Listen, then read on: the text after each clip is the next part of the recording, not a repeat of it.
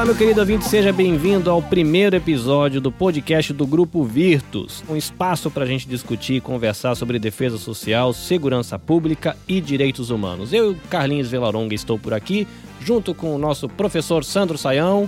Oi, Carlinhos, um grande abraço. Que prazer estarmos juntos nesse novo desafio e um grande abraço ao nosso querido ouvinte aí. Muito bem, estamos bem acompanhados também pelo nosso professor Fred Monteiro Rosa. Olá, professor. Olá, Carlinhos, tudo em paz? Olá, ouvinte, tudo bom? Espero que todos estejam bem. Muito bem, o que nos reúne hoje aqui é o tema a relação entre direitos humanos e segurança pública. Segura aí que a gente já vai desenvolver esse tema.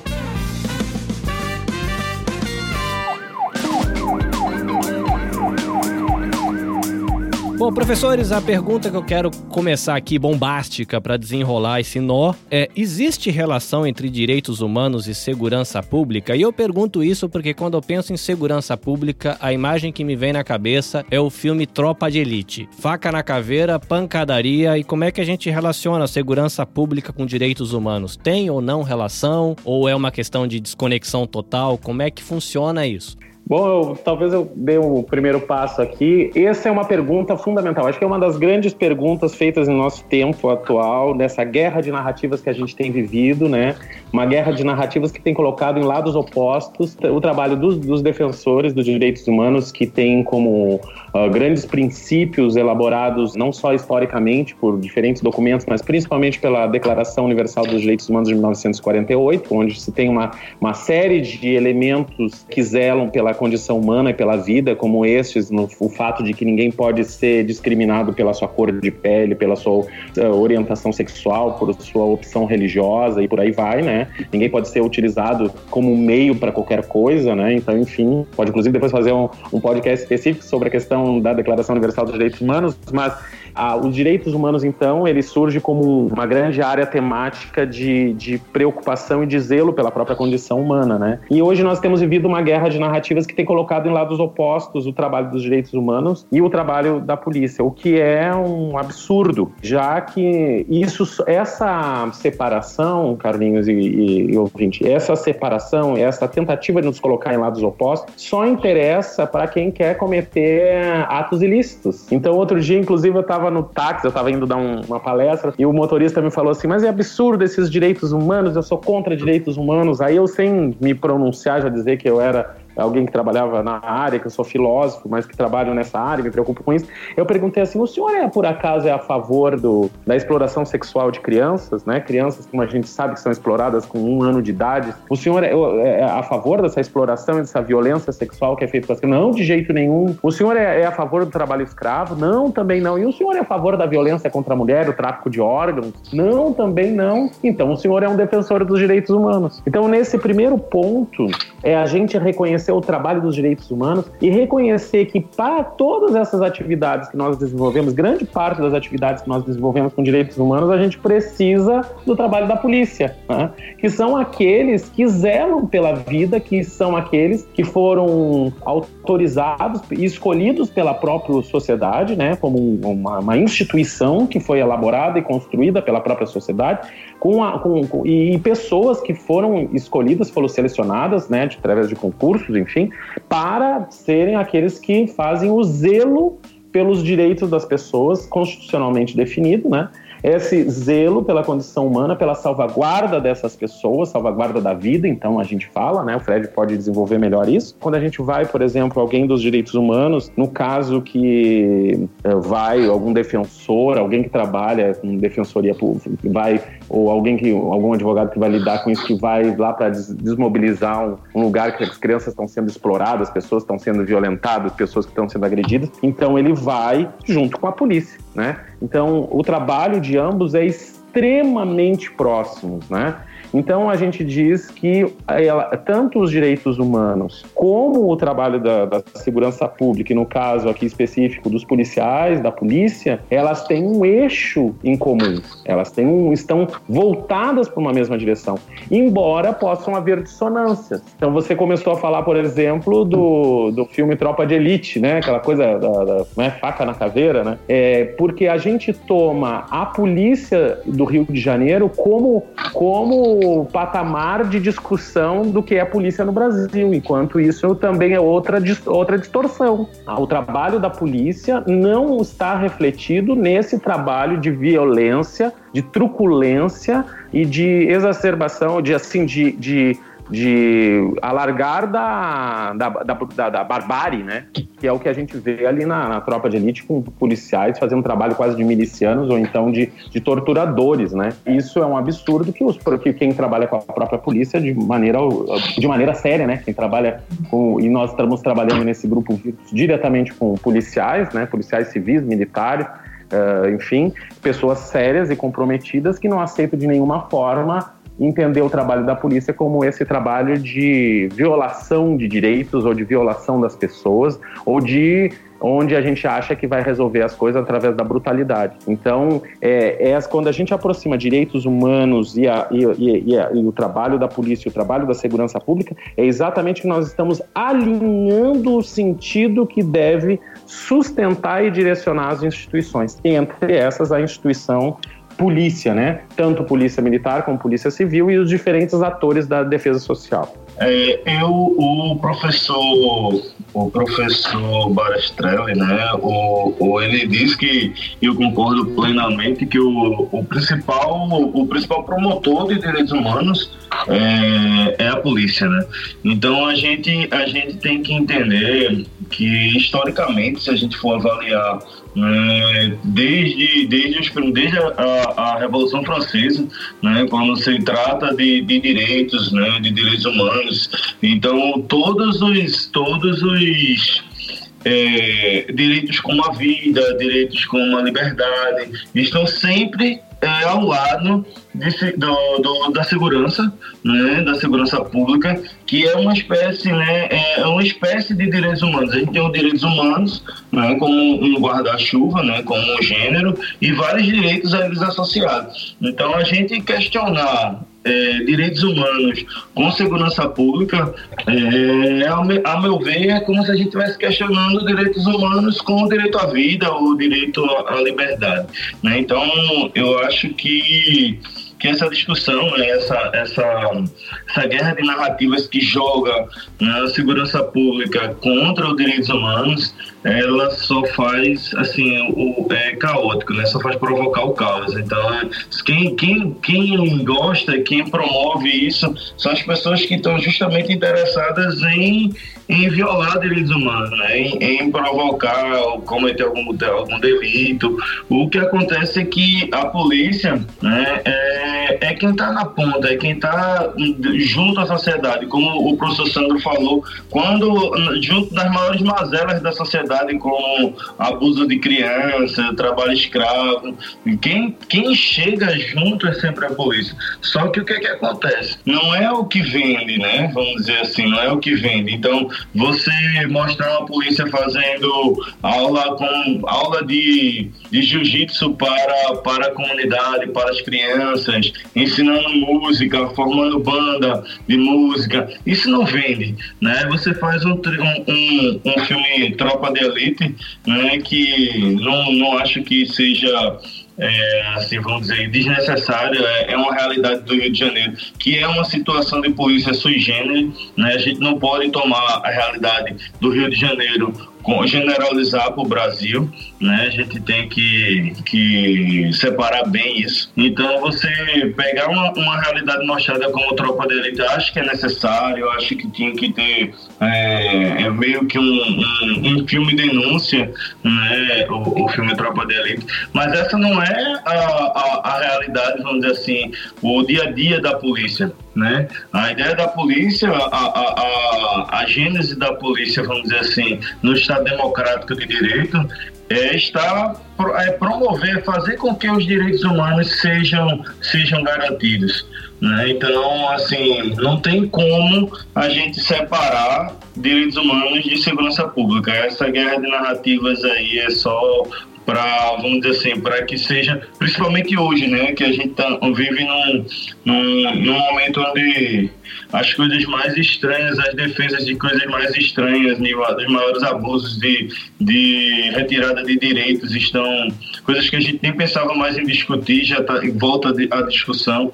Né? Então, essas pessoas que estão ganhando espaço né, fazendo com que é, vire um senso comum de que a polícia e os direitos humanos estão separados. Mas a ideia é justamente oposta. É, eu vim para o Japão há 16 anos atrás e quando eu cheguei aqui eu trouxe muito da imagem do Brasil, é, que é essa imagem popular, de inclusive de que polícia você tem que ter medo de polícia. Afinal de contas, os caras têm armas e são maus. E uma coisa que eu achei muito interessante quando eu cheguei aqui é de que a polícia aqui é chamado de Omawari-san. Seria tipo como aquele que está ao nosso lado, aqueles que estão por perto. E eles não carregam arma. Tem tem alguns que carregam em algumas cidades, em algumas funções, mas de maneira geral eles só andam com a viatura, né? Seja é, bicicleta, moto ou carro, e um cacetete. E, e, tem muitos postos comunitários, né? Tem a delegacia central e na cidade inteira tem os postos comunitários. Então sempre tem um policial perto de você, porque sempre alguns algumas quadras da sua casa, né, vai ter é, um posto policial comunitário com um ou dois policiais ali que eles fazem várias vezes por dia a ronda no bairro, passam perto das escolas, conversa com o povo e uma coisa que é muito curiosa, que é uma abordagem muito dialogal, né? Mas eu me choquei porque como brasileiro que cresci no interior de São Paulo, né, apesar de nascer em Salvador, eu cresci no interior de São Paulo e eu trouxe comigo essa imagem meio de, ai polícia, se esconde, né? Dá que medo, né? Porque não sabe o que, que os caras podem fazer. E é engraçado que aqui eu comecei a repensar a, a, o papel da polícia. Aí fica a minha curiosidade como cidadão, né? É, de quem tá dentro da polícia. É, se sente confortável com essa imagem dos caras maus, acham que deve ser assim mesmo, deve pegar pesado, ou dentro da própria polícia existe um movimento de peraí, gente, não é bem assim. Como é que funciona isso de dentro para fora? Então, é, primeiro é, eu queria te dizer que essa tua sensação não é uma sensação é, individualizada, né? Uma pesquisa do, do Datafolha em 2019 é, entrevistou 2.800 pessoas em 130 municípios e 51% da população declarou ter medo da polícia. Então, assim, você sem ter essa sensação de medo da polícia, não, vamos dizer assim, é o, o normal. Mais da metade da população declarou ter medo da polícia. Né? Isso aí é a primeira observação que eu gostaria de fazer. E a segunda observação é que isso é muito ruim para a polícia. A gente está trabalhando com muitas pesquisas, né? Então, segundo o Fórum Nacional de Segurança Pública, 60% dos policiais reclamaram é, não receber, né, não ter apoio da sociedade.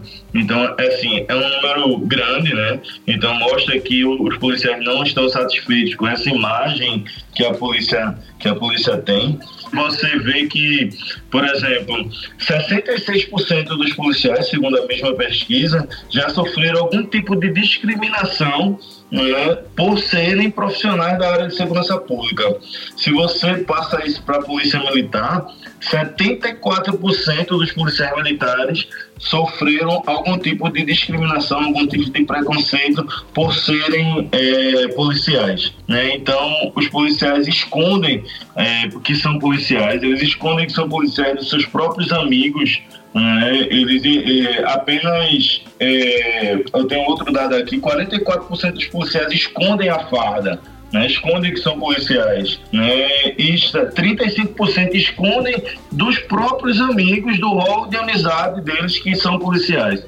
Né? Então, é, a gente que dá aula dentro da academia de polícia, que dá aula para policiais é, em formação e formados, né, policiais na ativa, a gente vê esse tipo de, de reclamação assim da, da, do, dos próprios profissionais. Tipo, eles chegam num ambiente e quando o policial chega todo mundo só fala de crime, de morte, como se o policial não pudesse discutir sobre outra coisa, né? Então, assim, é, não é para a, o policial uma imagem que está que tá assim, ah, a polícia tem que ser truculenta mesmo, a gente é polícia e vocês têm que ter medo de, da gente. Não, não, isso aí é uma coisa que, vamos dizer assim, que pode ter sido um dia, né, mas criou-se essa, essa memória institucional, né, a sociedade vendo a polícia dessa forma, alguns policiais é, também veem dessa forma, mas não é a maioria não, Carlinhos.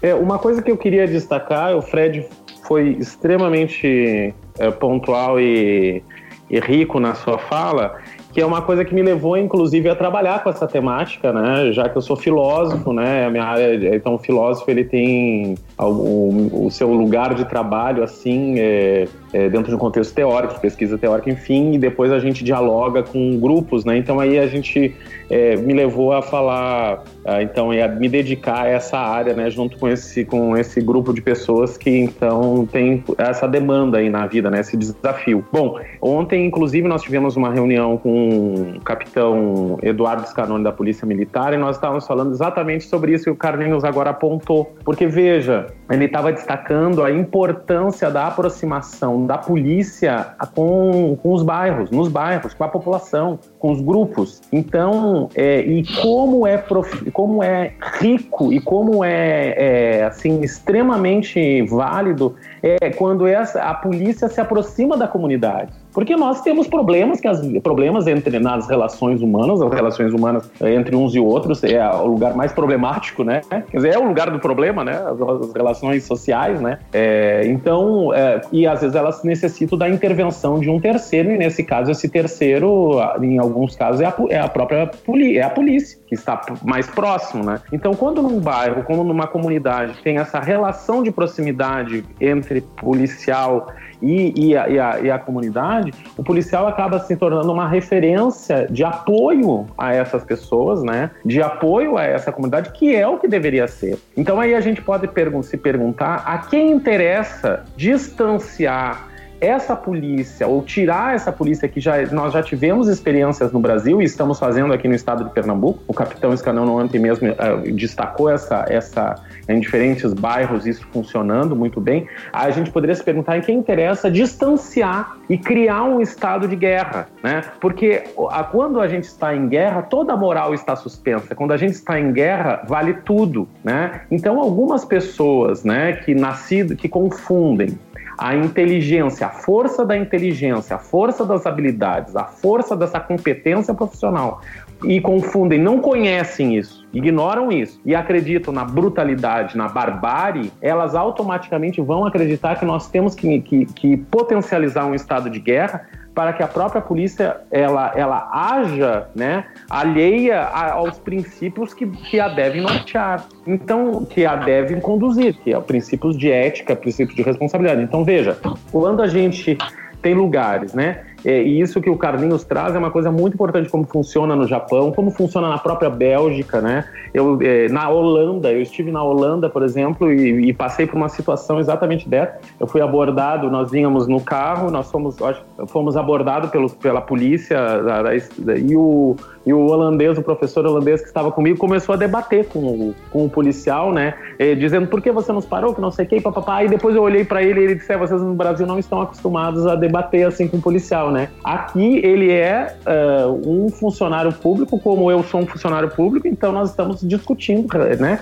E claro, no Brasil, né? Então é, eu falo de um lugar de privilégio, porque como eu sou um homem branco, uh, de uma determinada classe social, né? Eu então uh, uh, sou zelado, vamos dizer assim, a polícia nunca fui agredido por um, por um policial e sempre que precisei em algum momento de alguma proteção policial, eu fui extremamente bem atendido. A gente sabe que isso não é a, a tônica de todas as ações policiais, né? É porque a gente sabe que às vezes uh, negros, né, ou, ou que tem ou pessoas de uma determinada classe social que tem um, um determinado estereótipo às vezes a condução com elas é, é mais é, truculenta. E eu também compreendo a diferença de trato né, com os diferentes grupos sociais, só que a gente sabe que violência gera violência. Violência, ela estimula a própria violência também, né? Então, em que medida aquela de, diferentes comunidades, comunidades pobres, comunidades onde a violência às vezes tem, porque a violência está disseminada entre todos nós. A gente não pode acreditar que a violência tem guetos. A violência que chama atenção e que vai para a televisão é aquela violência que as brasas estão quentes, né? E aí, mas a violência tem muitas faces, muitas formas, veste muitas roupas e habita em muitos tipos de morada, né? Então veja, ela está entre nós. Agora, claro, se tu cria um grupo, um grupo e diz assim, com esse grupo aqui eu me autorizo a ser violento, a, a não respeitar os direitos, a não respeitar os limites éticos e de dignidade, isso acaba gestando ainda mais violência, isso a gente sabe, né? Então, claro, depois a gente pode alargar esse tema, alargar esse assunto, é, porque é muito interessante isso que o Carlinhos estava falando do Japão, né? Que é quase como se fosse assim um mal necessário, né? Então a gente ter alguém com arma, ter alguém armado, né, é uma coisa que é, ninguém deveria ninguém deveria estar armado, né? Nós não deveríamos estar armados usando armas. Eu sou totalmente contra o armamento da população. Isso até os dados mostram, né, que quando a população está armada, os índices de agressões, né, que por bobagens é, estouram picos, né? A gente uh, pode pensar então assim, ter alguém armado aqui junto às vezes é uma necessidade para proteger e evitar um outro mal maior, né? Então, veja, a, o que a gente está tá considerando é o fato assim, primeiro ponto, essa essa retomada de uma aproximação entre a comunidade e o trabalho daqueles que têm por mote, que têm por tarefa, né, a salvaguarda da vida, que é exatamente a segurança pública, já está dizendo, a segurança pública. Ou seja, zelar, proteger por todos, né? Agora, claro, há narrativas que têm colocado uh, grupos, né, como se fossem o, o alvo, né, esse grupo aqui, ou essas pessoas dessa classe social, essas pessoas desse grupo social, é, ou de, de, de, com essa cor de pele, ou com esses determinados hábitos, ou com determinadas é, formas de ser, são perigo eminente, alguém que deve ser combatido. Então, isso vai gestando toda uma série de distorções. Então, acho que essa fala do capitão Eduardo Scanoni ontem na nossa conversa, ele mesmo relatou isso, como aqui no estado de Pernambuco eles estão criando essa e estimulando essa aproximação é, entre a polícia e, o, e, a, e a comunidade.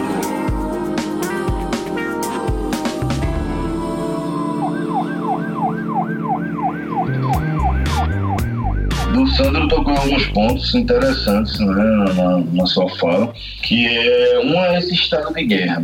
Né? Nós não temos como negar, e até pela estrutura né, militarizada da polícia, né? então é como, como se estivéssemos em guerra, numa guerra permanente. Né? Imagina o estado psicológico de você ter uma guerra sem fim. Né? Um profissional né? Um, tratar um profissional como um trabalhador, é, como qualquer outra profissão, e o, o, o, profissional de segurança pública que tivesse que sair todo dia para a guerra. Né? Então, a gente tem uma guerra num período limitado e tem umas consequências né, é, devastadoras, né? Os, os, veteranos de guerra, problemas psicológicos, problemas. Então você tem uma, uma instituição que está em guerra todos os dias, né? Uma guerra que é construída, que é ela é uma guerra que foi é, colocada na sua cabeça que você está em guerra, né? É uma guerra psicológica. Você sai todos os dias sem saber se vai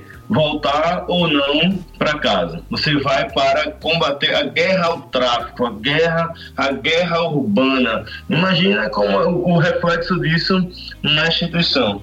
Né? Então já aí já tem, já temos um grande problema a a tratar e a discutir isso aqui. A gente tem muita coisa para falar sobre isso. Uma outra questão é a questão, o Sandro falou de grupo privilegiado e ele está certíssimo. Né? É, os dados mostram que 75% dos, dos homicídios são de homens negros de 15 a 29 anos. Então, assim, tipo, infelizmente você nascer branco, né, no Brasil, você reduz é, drasticamente a sua possibilidade de ser assassinado. Só uma, uma, uma ilustração aqui. É, agora nós estamos com esse problema do coronavírus, né? É, que lá no Japão, Carlinhos deve estar tomando todo cuidado, e aqui a gente começa agora também a entrar nisso. Outro dia, uma senhora negra, é, é uma senhora negra e pobre, ela disse para ser atendida no hospital que ela estava com coronavírus. E depois descobriram que ela tinha inventado essa história para poder passar na frente, na fila, né? Ela tem uma história meio jocosa, mas com um fim trágico. E aí, daqui a pouco, a televisão mostra a polícia tinha algemado essa senhora, colocado, jogado dentro de uma viatura, e a televisão em cima mostrando, e ela foi é, já enquadrada por é, desacato à autoridade, por falso testemunho, por não sei o quê. Eu fiquei pensando se essa senhora fosse uma, uma senhora loira, toda muito bem arrumada. Ah, eu acho que de, o desfecho seria uma a, a, talvez a notícia se fosse, ou o próprio tratamento seria outro, completamente diferente. Essa senhora estava num momento de aflição e, e resolveu mentir, né? Então, ou seja, isso mostra o diferente de tratamento simplesmente por conta de um estereótipo, por conta de um de uma de um de, um, de uma exteriorização de um grupo, né? Então, esse, esse tipo de, de ação, não só da polícia, como também da própria imprensa, né? Da própria imprensa, que a gente sabe, por exemplo, que, que ela também desrespeita respeita muito os direitos humanos, quando a gente vê esses programas de TV, por exemplo, de sensacionalistas, né, é, que entram na casa das pessoas é, sem nenhuma autorização, né, metem o um pé na porta e vão entrando e já vão filmando, já vão acusando, enquanto que em bairros ricos, ricos isso jamais aconteceria. Então isso por conta já de um preconceito que esses grupos também têm e depois as pessoas são até vítimas e, e já foram expostas na televisão e tudo. Então isso, isso, isso não significa, quando a gente faz essas críticas, veja só, a gente está tentando realinhar, né? Realinhar e ressignificar o nosso próprio trabalho. A gente não está fazendo aqui uma crítica destrutiva ao trabalho policial, como se a gente, né? É, isso é muito comum, é quase como se a gente ah, então vocês são contra nós, né? Às vezes lá na academia de polícia, quando o Fred, que é professor da Cadepol aqui, a Academia Polícia Civil de Pernambuco, junto com o Márcio, o policial Márcio, Rosângela, que são professores lá. Então eu fui lá, tive, uh, podendo falar com os policiais, então já a primeira coisa é, então se faz uma crise, vocês são contra nós, veja, nós não somos uns contra os outros, a gente está trabalhando juntos, isso, e nós não somos seres perfeitos, nós somos seres imperfeitos, e isso, isso serve, esse encontro que nós estamos fazendo né, entre a academia, entre a universidade e o trabalho da, do, do, da, de quem trabalha com segurança pública, isso é riquíssimo, por quê? Porque faz, serve para a gente repensar, para a gente ter esse momento de realinhar, para ter esse momento de retomada de sentido, para a gente poder reconfigurar as nossas próprias escolhas, né? E, isso através da crítica construtiva, através da reflexão e através de uma. Vamos mudar aquilo que precisa ser mudado. Então, nisso não está, na verdade, se destituindo uh, o, o, trabalho policial, nem, nem jogando fora, né? A gente diz quando dá o banho na criança, joga água fora e bota o bebê também. Não, não é isso. A gente quer exatamente é, realinhar e poder trabalhar cada vez melhor. É, eu, particularmente, eu não gosto de tratar o, o, profissional de segurança pública de maneira isolada. Quando a gente fala nesse tipo de, de assunto, não é a polícia, nossa sociedade é assim. O que eu vejo é, uma, é, é que é, as pessoas costumam analisar a polícia como se ela não fizesse parte da sociedade. Então, do mesmo jeito que essa ação que o Sandro, o Sandro comentou, né? É, a gente falou, o, pelo menos, né, é, é, assim que o nosso grupo pensa, né? A gente está falando dos policiais, da ação policial, porque o tema do nosso grupo, né, tema do nosso estudo é a segurança pública e constitucionalmente a polícia é, é o principal ator da segurança pública, né? Inclusive, é, é uma, uma falha, na minha concepção, constitucional. Né? Você tem o um artigo 144 que, quando fala de segurança pública, só descreve as polícias. Né? Mas o que, que acontece? Né? A polícia não pode ser vista como um, um ser. É, é, fora da sociedade. É, esse preconceito e essa ação do contra o, o a, essa, a, esse inimigo, né? A criação desse inimigo que é o pobre, que é o negro, que é, isso acontece, ela, sofreria esse mesmo tipo de, de ação preconceituosa dos médicos dos repórteres, do. Porque todo mundo faz parte da mesma sociedade. O, o, o, o, agente de segurança pública, quando ele se torna policial, ele não vira um ET, não. Ele não sai da sociedade, ele traz todo mundo, ele está ali imbuído, está carregado da formação cultural dele, da formação né, psicológica, e que ele está igual ao outro. A diferença é que agora ele tem, vamos dizer assim, um, um um dever dentro da sociedade que aí ele é instituído, né? Ele foi lá, passou no concurso público e tal, mas ele não vai atuar de forma diferente, vamos dizer assim. Então o que você vê o preconceito, por exemplo, tem um trabalho muito interessante de uma de uma, de uma professora no, no em Brasília que é, é, é preciso ter raça, uma coisa desse tipo não, que é o que, o que, é que acontece, são policiais negros, né? Que ascendem, vamos dizer assim, socialmente ao se tornar policiais, né? Porque eles vêm da comunidade e eles vão para a comunidade vizinha e tratam aquelas pessoas como se fossem, né? Vamos dizer assim, o, desculpa a, a expressão, mas esculacha com a outra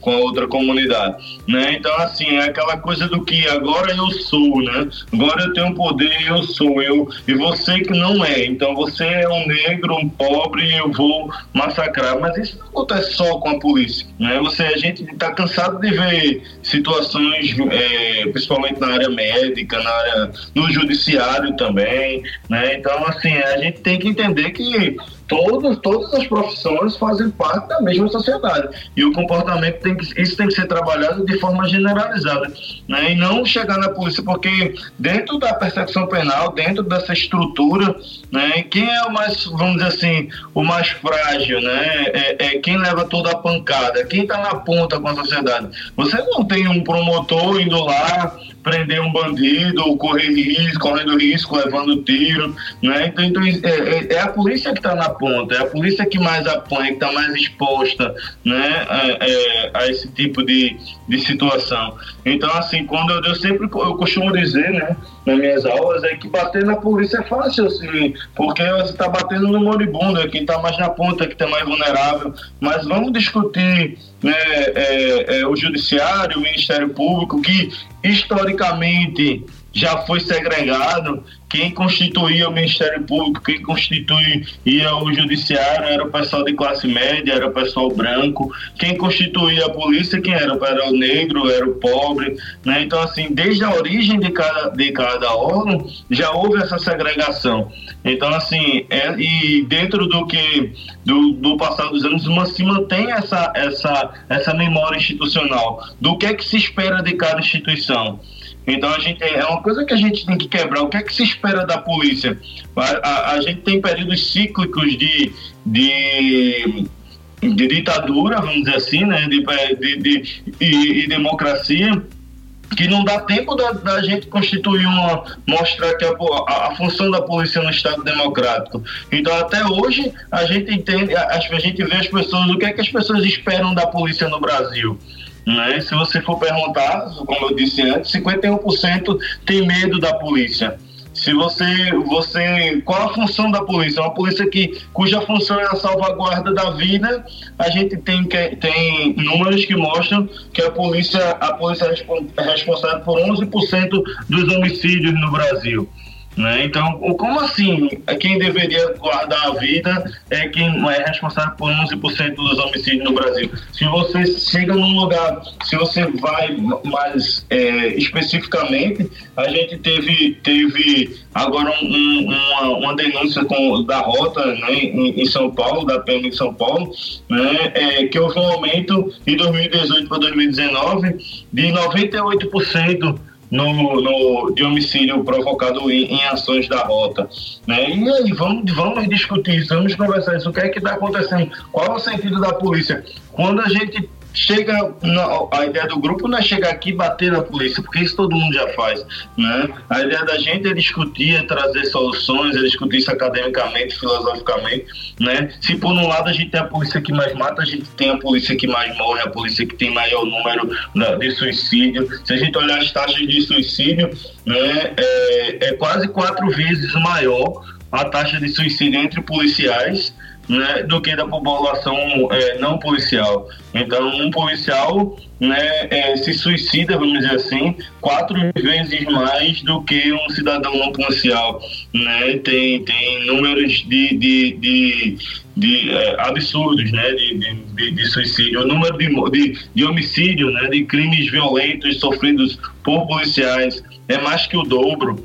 Então você tem muito mais chance de morrer sendo policial. Então, assim, se, você, se é uma instituição que precisa ser olhada, precisa ser analisada. Né? O número de dependentes químicos, o número de pessoas, é, de policiais. Imagina só, você sair todo dia para a guerra, como a gente como foi o começo da fala. Então a gente tem um reflexo muito grande de policiais afastados por problema psicológico. Tem estado que chega a um terço dos policiais e todo efetivo policial está afastado para tratamento psicológico ou, ou psiquiátrico. Né? Então, a gente tem 20, um quarto, um, é, varia entre 25% e 33%, não falando para todos os estados. Né? Então, assim, imagina você ter qualquer área da sua, do, de, de ação, né? de, de, de, profissão, você ter um terço dos profissionais afastados por, por problemas psicológicos. Né? Então, quer dizer, é um reflexo de você estar tá indo para a guerra todos os dias. Né? Então, isso, isso reflete é, diretamente de como o policial vai tratar a sociedade. Né? Então, como é que esse policial vai tratar a, a, a, sociedade? Se você chega com um policial, isso eu posso falar por experiência própria, e o Sandro, o Sandro participou e viu nas aulas de formação de polícia, que os policiais, a gente dando aula para cada turma de 50 alunos, 150 alunos, o, o nenhum o, dizer, achar que são detentores de direitos humanos nós não, não se veem como detentores de direitos humanos. E aí eu te pergunto, como é que um, uma pessoa que não se vê como humano, que não se vê detentor de direitos humanos, vai promover a proteção de direitos humanos para outrem. Né? Então, assim, tem toda uma discussão que é a proposta do, do grupo, né? trazer essa, essa, levantar esse tema, trazer essas discussões, né? É, longe da gente parecer que a gente vai estar mais um, mais um grupo a a bater na polícia, né? Na verdade não é isso, né? Na verdade é que a gente está aqui para fazer fazer ciência, para propor soluções e, e, estudar essa, essa esse tema que é tão então vamos dizer assim tão polêmico e tão distorcido, né? Que é essa relação de direitos humanos e segurança pública não só voltado para a, os direitos humanos do policial para com o, o, a população, mas também dos direitos humanos do próprio policial.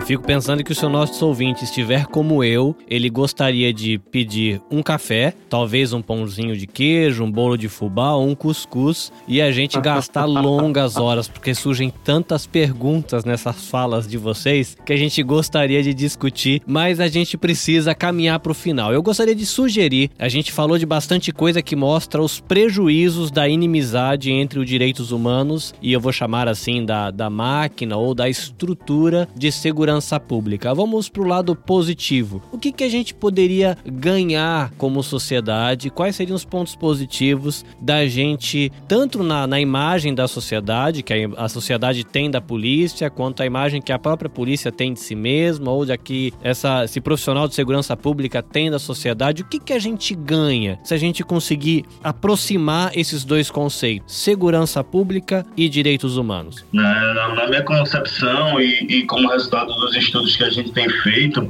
a gente, se a gente for na, na, na origem da palavra segurança, é, Carlinhos, você vai ver que segurança está muito mais ligada a equilíbrio, a a certeza de futuro, né, a uma questão, vamos dizer assim, é, mais de, de, de que você vai ter uma vida tranquila, né, um equilíbrio, uma certeza de que as coisas vão funcionar, do que propriamente dito. Na verdade, tá, é bem mais distante da questão relacionada a, a, ao combate à criminalidade. Né? Então, se a gente tem essa, essa harmonização, né, esse entendimento do sentido da polícia, né, porque eu, hoje eu vejo uma instituição adoecida, né? Então, o sentido, o sentido é a direção, né? É, é, é qual a direção da polícia? Para mim, a gente tem que entender que a polícia, é, na, na minha concepção, né, é, perdeu o, tá perdida, tá desnorteada, né? Então, a gente tem que retomar esse sentido. A gente retomando o sentido é a mesma coisa de uma pessoa. Né? Quando você tem uma pessoa que está fora de si, que tá, perdeu os sentidos, ela está fora né, da sua realidade. Quando você torna ela, você tem aquela pessoa equilibrada, né, num convívio. Então a gente teria, vamos dizer assim, é, a busca de um equilíbrio, da, de uma paz, vamos dizer assim, entre, entre as pessoas. Né? Então, é, se a gente consegue trazer, né, discutir, trazer que, que a polícia é, enxergue, volte para, para a, os seus sentidos, a gente vai, é, consequentemente, ter uma, uma sociedade mais equilibrada, né? onde as pessoas não vão estar tá, é, se digladiando, se matando, né? acabar com essa, essa sensação de, de guerra civil permanente. Né? Então, eu acredito que o maior benefício para, para, para a sociedade, né, como um todo, incluindo a polícia como parte dessa sociedade, né, é, é o equilíbrio. Né? É uma vida, uma vida é, previsível, vamos dizer assim, porque segurança está é, tá muito mais ligado com previsibilidade. Né? Você ter certeza de que você vai andar e não vai sofrer nenhum tipo de abuso, que você não vai sofrer nenhum tipo de, de, de, de crime, e assim, que se você for, for abordado por um profissional de segurança pública, ou um profissional de saúde, ou um profissional de qualquer que seja, um professor de, de sala de aula, não vai sofrer nenhum, nenhum tipo de, de, de preconceito, de ação diferenciada por, por classe ou por cor ou por qualquer outra coisa. Eu vejo dessa forma. É um tema tão amplo e tão rico, né? A gente fica com. A gente precisa de, eu acho, muitos podcasts para a gente falar, né? Mas eu fiquei aqui é, me lembrando, então, dentro disso que a gente, desse cenário que a gente está falando, assim, uma cultura de paz, né? Como estabelecer uma cultura de paz? Veja, uma cultura de paz não significa que nós não tenhamos conflitos e nem tenhamos crises. A crise faz parte da condição humana humana. Nós somos seres de conflito. Nós somos seres pelas nossas diferenças. Quando nós nos aproximamos uns dos outros, nós nos atritamos e esse atrito gera crise. A palavra crise, ela, ela vem de crinos, né? Crinos, que também, entre outras coisas, quer dizer o quê? Discernir, saber discernir, selecionar, né? Saber. Uh, uh, então, é, quando a gente está em crise, a gente precisa saber discernir. Então, essa busca de sentido que o grupo Virtus está trabalhando, né, junto com a, quem trabalha com defesa social e segurança pública, quer dizer, buscar uma, uma orientação. Sentido é orientação também, para que, que, que lugar a gente quer ir. E o lugar que a gente quer ir é para uma cultura de paz. Uma cultura de paz que não significa erradicar as diferentes crises existentes de nós,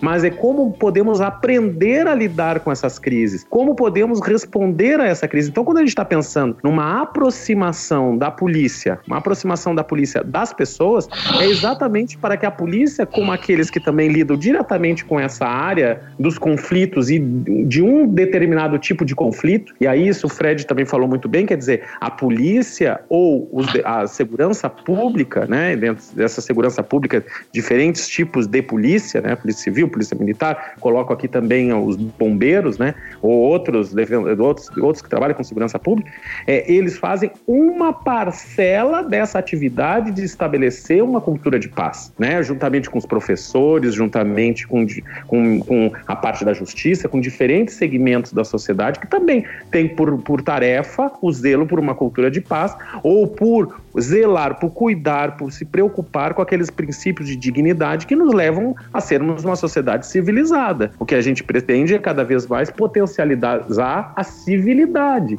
Pessoas que saibam sentar, conversar, dialogar, mesmo quando estão com lugares opostos, com pensamentos completamente diferentes. O que nós temos visto hoje é que as pessoas diferentes pegam pau e pedra e se, se esborracham quando não estão aí violando as pessoas é, de um modo criminoso. Então, então, quando a gente vê essa aproximação da polícia e da sociedade, eu vejo muito como uma aproximação dos bombeiros, por exemplo, que é aquele que a gente vê isso de um modo mais é, direto, né? Veja, os bombeiros. Um bombeiro, ele sabe que quando ele vai enfrentar um, né, um incêndio, ele precisa estar com os equipamentos, ele precisa ter técnica, ele, ele não vai enfrentar um fogo como ele fosse com a mesma roupa que ele vai para uma festa, para um casamento, ele vai com uma roupa apropriada. Então, um policial também quando ele vai para um. Não tô, então, aqui eu estou numa metáfora, né? Estou dando um exemplo. O policial, quando vai enfrentar uma, uma, uma situação de conflito, o, dependendo do conflito, ele vai ter que, com determinadas habilidades, com determinada postura e com uma determinada um modo de operar relacionado, adequado a isso. Ninguém está dizendo aqui que o policial vai enfrentar criminosos armados num tiroteio e distribui flores. Não, ninguém está falando isso, né?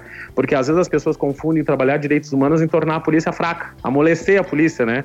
A gente diz assim como se os direitos humanos tornassem a polícia fraca, não é nada disso. Então, por exemplo, um bombeiro, ele sabe que, uh, que ele precisa, para enfrentar um incêndio, ter todo um comportamento. Todo uma... E quando ele se aproxima da comunidade também, ele ajuda essa comunidade a saber lidar com o seu próprio comportamento para evitar o próprio incêndio. Então, a polícia, quando está junto, ela, ela, ela consegue também ser uma administradora de conflitos, né? Ela também consegue ajudar essa sociedade a não ser permeada por elementos de barbárie. Essa é uma coisa singular. A sociedade, a sociedade, nós, enquanto grupos humanos, precisamos cuidar um dos outros. Nós somos seres que nos cuidamos. Nós não somos lançados no mundo. Uma criança, quando nasce, se, se você jogá-la num canto, ela morre, ela precisa ser cuidada. Então, nós, seres humanos, somos seres que precisamos de cuidado.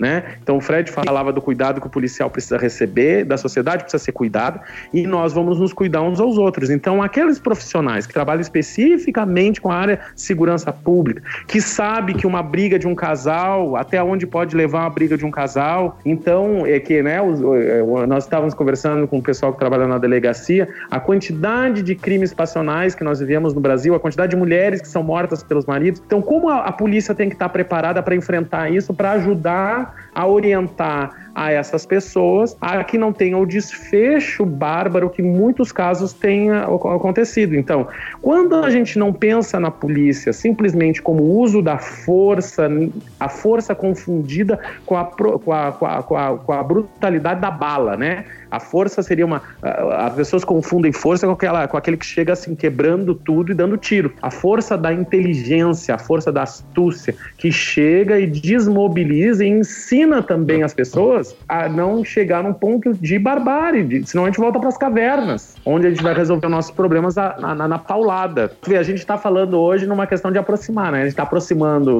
é, quem trabalha com segurança pública e defesa social da academia, não que não tenha essa aproximação, mas nosso grupo é exatamente uma ponte, é um laço né, juntando essa, esses dois grupos, como a gente está falando aqui da aproximação desses grupos com a sociedade, né? Quando a gente fala em comunidade, a gente não está falando só da comunidade pobre, porque quando a gente fala em comunidade, a gente logo pensa da, da, da favela, da vila. Não, a comunidade somos todos nós, né? Diferentes comunidades dentro de um mesmo contexto humano.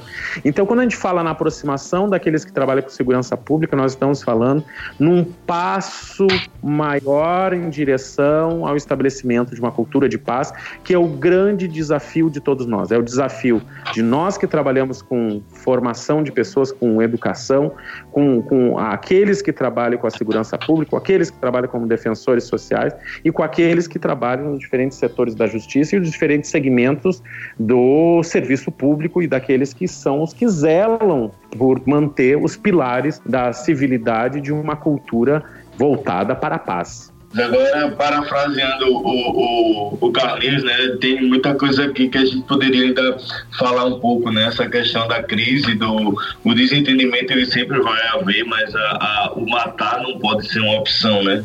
Tem essa a questão da inteligência de segurança pública, que é um tema que a gente pode, que a gente deve discutir no, num próximo podcast. Tem a questão da, da, da fragilidade do, dessa ideia do policial não poder ter fragilidade, de que os direitos humanos fragiliza o policial, essa, essa construção, vamos dizer assim, perversa do, do herói, né? De que o policial não precisa de nada porque ele não é herói. Não estou dizendo que eu, é, é, é, tenho dois lados, né, da, da, dessa moeda, né? Então o policial ele realmente tem uma, uma, uma função diferenciada dentro da sociedade, mas essa história de desumanizar o policial no sentido de que ele é um herói, de que ele pode é, é, enfrentar né, a criminalidade de qualquer forma, sem nenhum tipo de equipamento, porque ele é um herói. Isso leva a uma, né, a uma situação difícil, né, de, de, um grande número de mortes de policiais, de, de distúrbio quando o policial não, não aceita sua fragilidade. Então, esse é um tema que a gente vai discutir aqui ainda. Né? Então, assim, temos muita, muita coisa para conversar ainda. Só dessa última fala do Sandro aí dá para a gente fazer uns três podcasts, né, professor Sandro? Mas, mas, mas, assim, é, é isso. Foi, é muito bom, muito bom. Tem muita coisa para gente conversar ainda sobre o tema.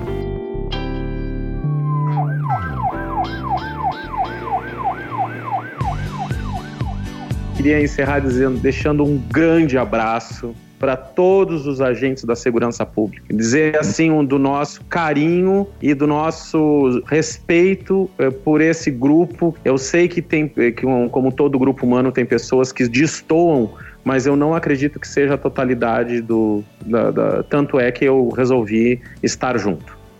Ouvinte, nós agradecemos a sua companhia agradável. Não sei se você está aí lavando louça, dirigindo ou de repente varrendo a sua sala, mas nós agradecemos a sua companhia. A gente quer convidar você a buscar grupo de pesquisa Virtus no Facebook, grupo de pesquisa Virtus no Instagram, para você poder continuar esse bate-papo com a gente, né? A gente está aqui, nós três reunidos, usando a tecnologia para nos aproximar, mas você pode também usar a tecnologia para se aproximar desse diálogo diálogo, dialogando, conversando, expondo ideias de maneira gentil, a gente consegue mudar muita coisa. Então, a gente convida a você, profissional de segurança pública, a deixar a sua opinião, a você que não é profissional de segurança pública, a deixar a sua opinião e a gente expandir esse bate-papo através das redes sociais ou você também pode visitar o fpe.br/virtus, o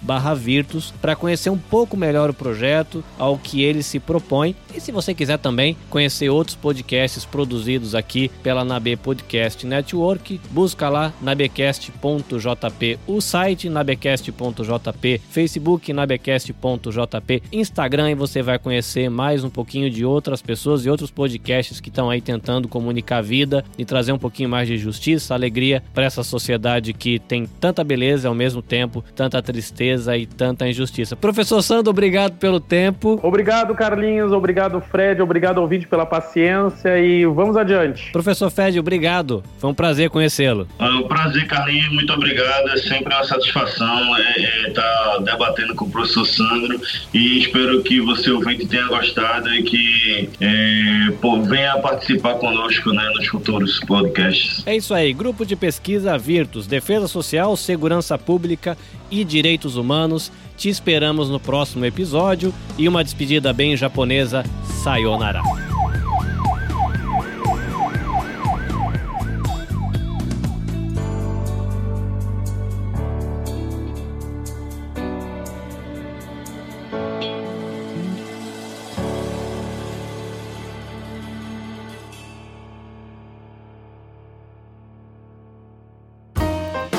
Podcast foi editado e publicado por Nabe Podcast Network. Saiba mais em nabecast.jp.